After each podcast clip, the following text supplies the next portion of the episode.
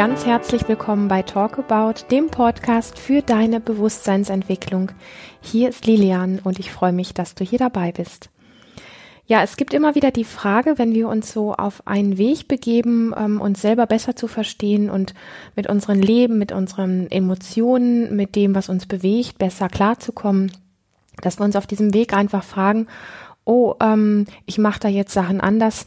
Wie versteht das denn jetzt mein Umfeld und wie kommen denn die anderen damit klar und mögen die mich dann noch? Weil letztlich steht immer die Angst dahinter, werde ich denn noch gemocht, wenn ich etwas anderes mache, als alle anderen das bisher von mir gewohnt sind. Und in diesem Zusammenhang möchte ich gerne heute eine Frage beantworten von einer ganz wunderbaren Seminarteilnehmerin und auch einer lieben Frau aus unserer Community.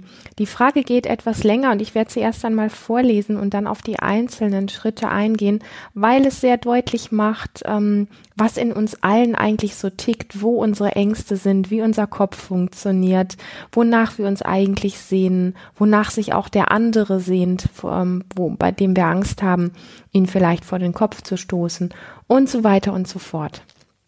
Also die Frage lautet, wie gehe ich mit meinem alten, in Anführungsstrichen, Umfeld um? Ich finde es immer wieder schwierig, wenn mich Freunde fragen, was ich denn jetzt mache. Ein Teil in mir würde alle da so gerne mitnehmen, aber ich habe oft das Gefühl, nicht die richtigen Worte zu finden und mein Gegenüber weiß eben auch nicht, was ich meine. Ich weiß, dass es nicht an mir liegt, denn der andere kann eben nur das verstehen und aufnehmen, wozu er oder sie bereit ist, beziehungsweise wofür der Geist offen und gedehnt ist. Ich weiß auch, dass Sprache und Worte da begrenzt sind und dass alles einzig und allein über das eigene Erleben, die eigene Erfahrung transportiert werden kann. Und trotzdem fühlt es sich einfach nicht gut an, lediglich zu sagen, äh, kann man nicht erklären, musst du erfahren. In letzter Zeit sage ich dann häufiger auch, häufiger auch gar nichts mehr, aber das fühlt sich eben auch nicht wirklich gut an. Denn es geht ja hier nicht um irgendeine Rolle oder nur einen Teil meines Lebens, sondern um eine grundlegend andere Sicht auf mich und das Leben und eine andere Lebenshaltung und Einstellung.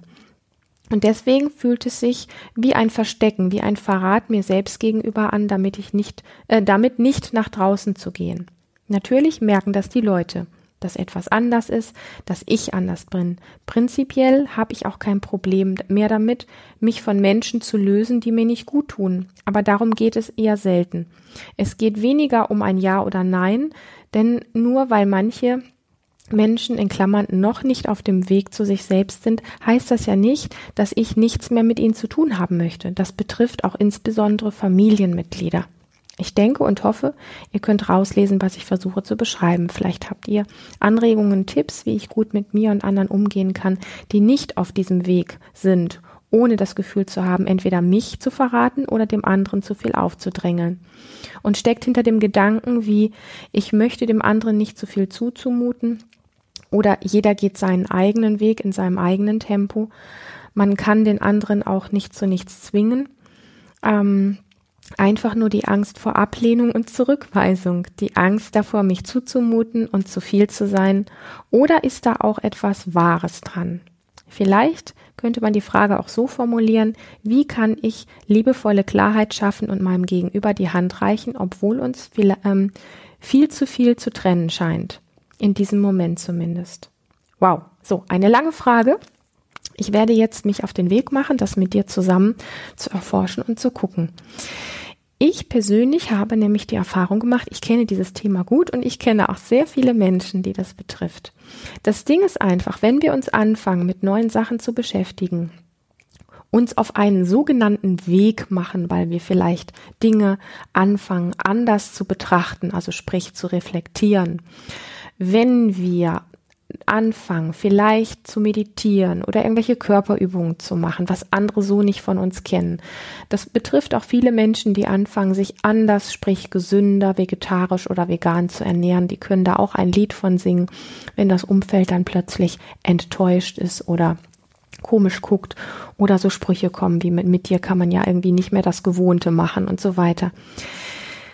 Für mich geht es an der Stelle erst einmal darum, dass viel weniger der andere eine Rolle spielt, ähm, irgend, der irgendwas komisch findet oder komisch finden könnte, weil das ist ja eigentlich unsere große Angst, dass wir nämlich nicht mehr dazugehören, wenn wir etwas anders machen, sondern in allererster Linie geht es wirklich darum zu gucken, ähm, was mache ich denn eigentlich und welche Haltung habe ich dazu?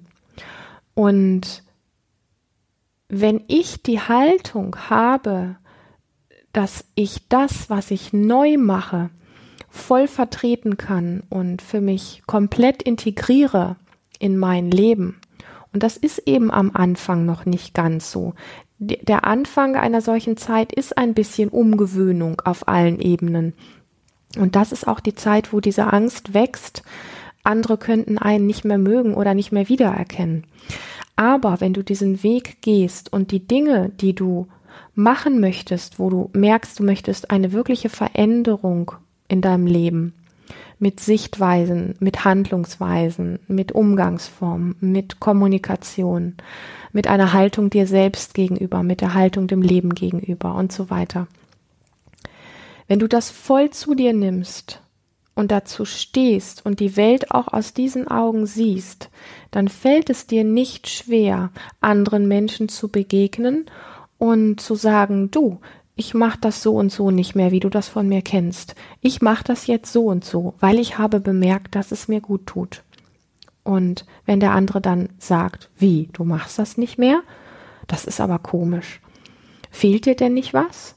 Oder das finde ich seltsam, damit kann ich nicht umgehen. Dann kannst du sagen, du, ich habe die Erfahrung gemacht, dass es mir damit so und so viel besser geht, dass ich, was weiß ich, besser schlafe, viel entspannter bin, ähm, einfach die Welt aus anderen Augen sehe. Ich fühle mich viel öfter, viel hm, gelassener und einfach wohler in mir selber. Also das, was du wirklich als Erfahrungswert aus dem neuen Weg, ja, ich sag in Anführungsstrichen neuen Weg herausnimmst, das kannst du in Worten so transportieren, dass es für dein Gegenüber weniger befremdlich ist, weil du nämlich selber kein Problem mehr damit hast, sondern viel mehr neugierig macht wenn du sagst, oh, du, ich, also jetzt, ich nehme gerne auch nochmal das Thema einfach mit dem Essen, weil da ist das einfach leichter zu erklären als mit Haltungsweisen.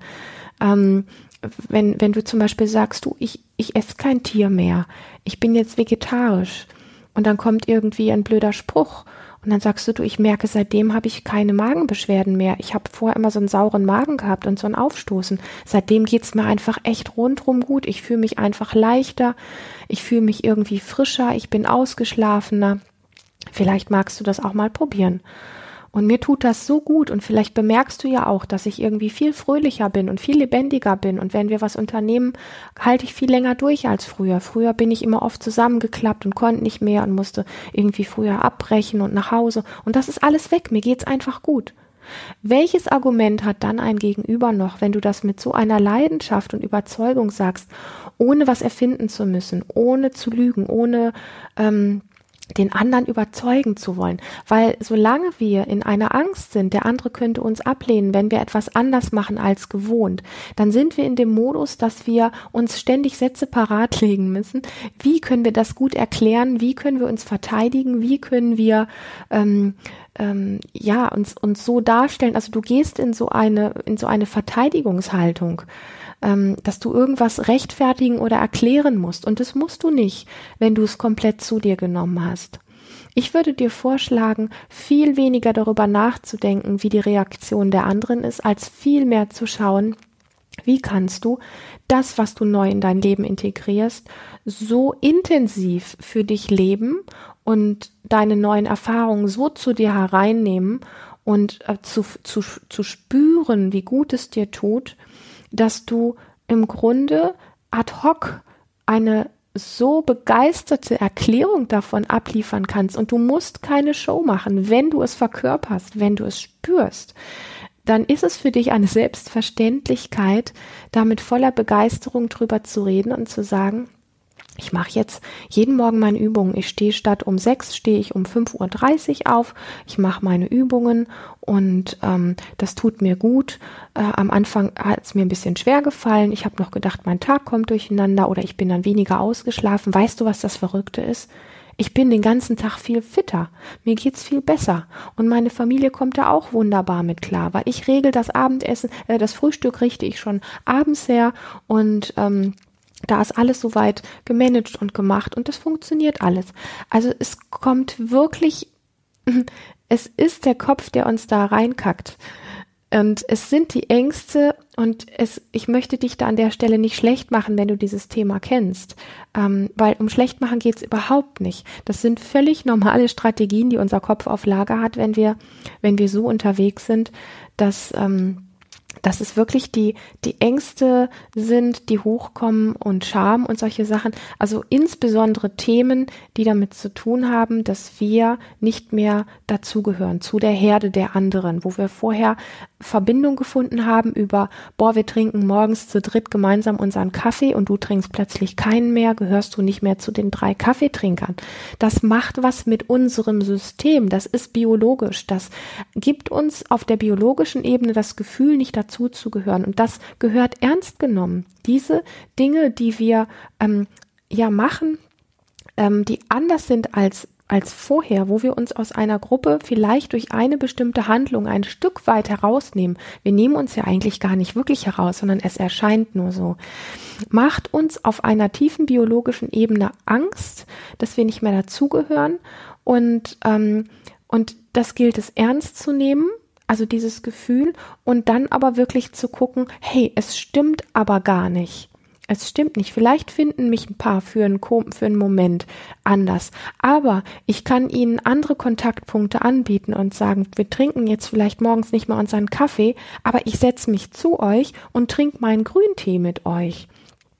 Ja, das ist vielleicht ein anderes Getränk, aber ich verbringe die Zeit immer noch mit euch.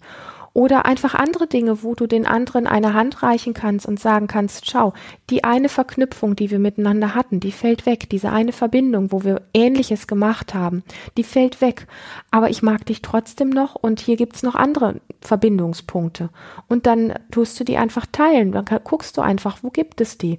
Und dann hat auch der andere, der das komisch finden könnte, weil der hat nämlich eigentlich die gleiche Angst, der hat Angst, dich zu verlieren also dass, dass er nicht mehr dazugehört, nämlich zu dir nicht mehr dazugehört, das ist ja ein, ein, ein Ding, was auf beiden Seiten abläuft. Und wenn du ihm aber irgendwo signalisierst, hey, wir haben immer noch Verbindungspunkte und du bist nicht verkehrt und ich bin auch nicht verkehrt, es ändert sich gerade nur im Gefüge ein bisschen was, aber wir sind immer noch Freunde und ich mag dich immer noch oder du bist auch immer noch meine Schwester, auch wenn ich jetzt bestimmte Sachen, die du von Kindheit an mit mir gewohnt bist, so nicht mehr mit dir mache, wir werden ein neues Ritual zusammen kreieren, dann wirst du merken, dass auf beiden Seiten sich etwas beruhigt. Ich denke, das ist so ziemlich die wesentlichste Botschaft an dieser Frage, ähm, weil alles, was hier sonst steht mit ähm, Verrat und Verstecken und nichts mehr sagen, ich habe das auch alles ausprobiert, ich kann das super gut nachvollziehen, auch mit nichts mehr sagen, aber dann ist man auch alleine und der andere im Übrigen auch. Das löst das Problem überhaupt nicht. Ähm, das gleiche gilt auch wirklich für Familienmitglieder und, und, und andere. Es ist einfach eine Tatsache, dass wenn wir anfangen in unserem Leben nach 30, 20, 30, 40 Jahren etwas anders zu machen als vielleicht die ganzen 20, 30, 40 Jahre vorher, dass es als allererstes für uns und unser System anders ist, weil sich unsere Energie, unser Feld verändert. Und gleichzeitig entsteht die Angst, wie gesagt, andere zu verlieren. Der andere der das erlebt, also der dich in einer neuen Rolle oder in einem neuen Verhalten erlebt, hat die gleiche Angst, dich zu verlieren. Und es gilt einfach darum, wenn du mit freundlicher Gelassenheit über die Vorteile deines neuen Verhaltens sprechen kannst, Völlig entspannt. Du musst keinen Vortrag halten. Du musst niemanden überzeugen. Darum geht's überhaupt nicht. Das macht Druck. Und da spürt der andere, da stimmt was nicht. Die will sich rechtfertigen für irgendwas. Also kann das nicht gut sein. Ja?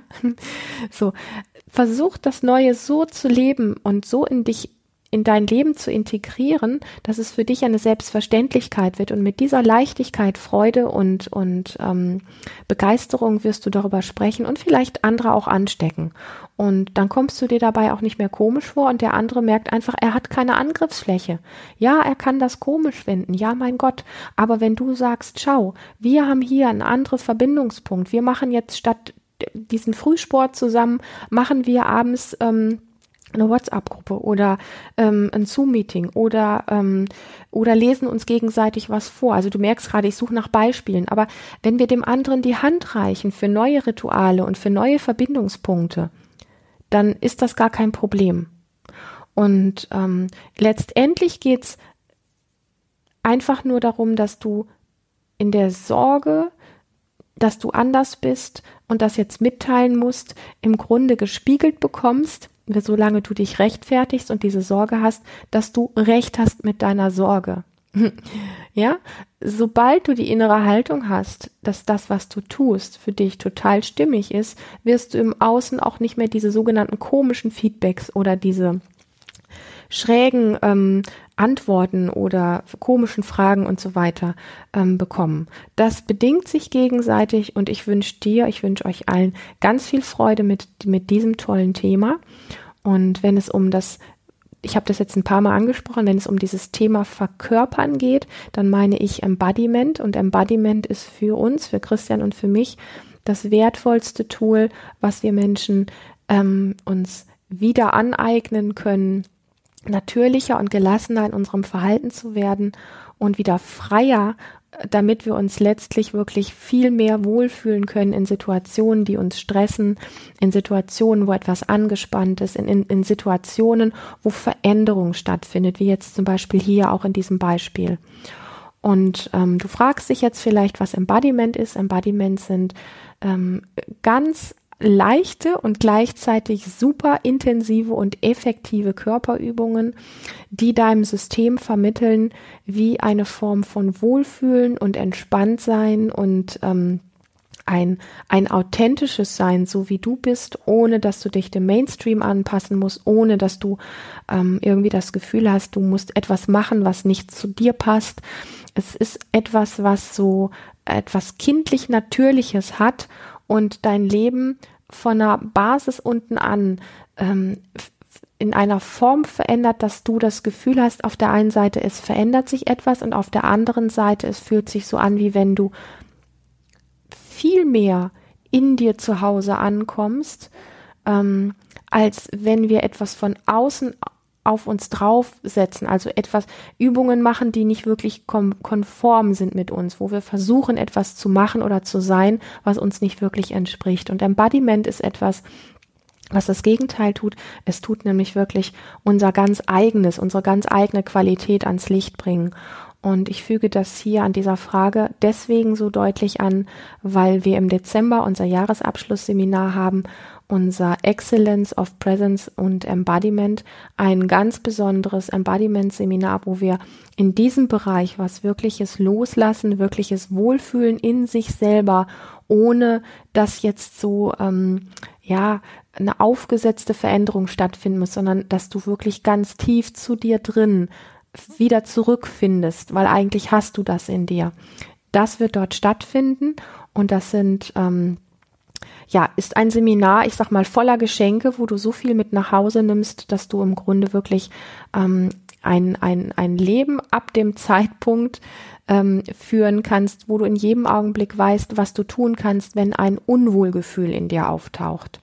Das ist eine kleine Einladung an dich, wenn du neugierig geworden bist, was Embodiment ist und wie man sich ähm, gerade mit solchen Fragen, über die ich hier gesprochen habe, leichter tut, ein, ein Wohlgefühl in sich zu haben und ähm, leichter tut, im Umgang auch mit anderen Menschen, weil du so etwas in dir trägst, was so eine Präsenz ist, die sich in sich zurücklehnen kann und sagen kann, ja, da ist Veränderung und ja, manches ist schwierig, aber ich weiß, dass ich das packen kann.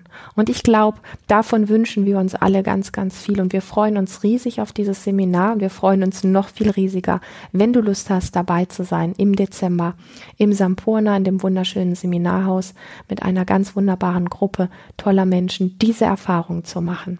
In diesem Sinne, wenn dir dieser Podcast gefallen hat und wenn du Menschen kennst, die ähnliche Probleme haben, ähnliche Lösungen suchen, die sich in sich selber einfach wirklich wohler und stabiler fühlen wollen, dann reicht doch diesen Podcast wahnsinnig gerne weiter und lade diese Menschen ein, diesen Podcast zu hören. Vielleicht inspiriert es auch sie und ähm, du machst ihnen vielleicht damit ein echtes Geschenk. Ich freue mich auf ein nächstes Mal und wünsche dir erst einmal eine wunderbare Zeit. Danke für dein Vertrauen und dein hier dabei sein. Alles Liebe.